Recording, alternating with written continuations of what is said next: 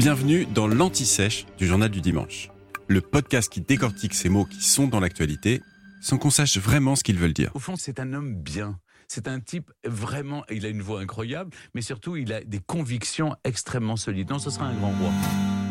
Au fait, qui étaient Charles Ier et Charles II d'Angleterre?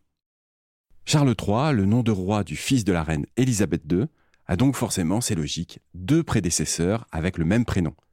Et on va le voir, ça s'est plutôt mal passé pour ces deux-là. Charles Ier d'abord. Il règne de 1625 à 1649. Il est le fils de Jacques Ier et il se marie à une Française, Henriette Marie de France, sœur de Louis XIII.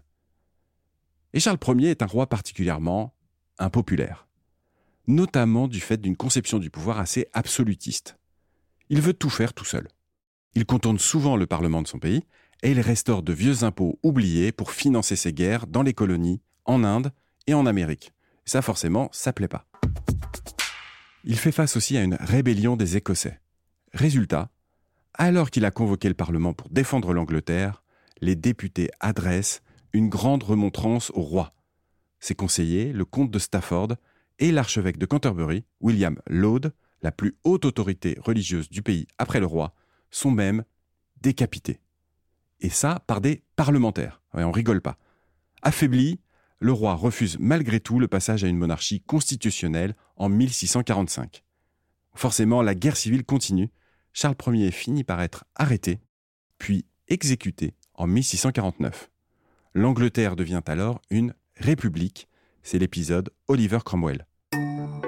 L'autre Charles, c'est donc Charles II.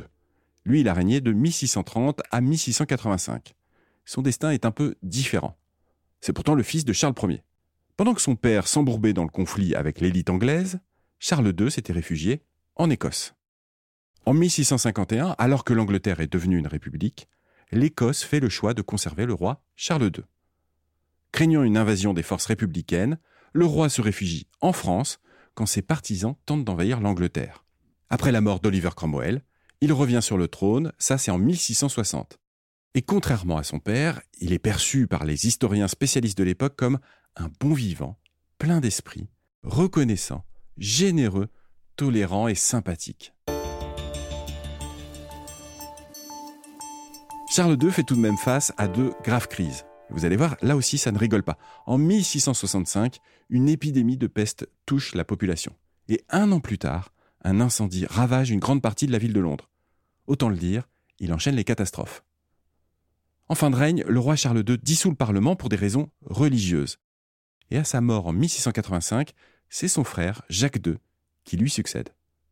Bon, espérons pour les Britanniques que cela se passera un peu mieux avec Charles III.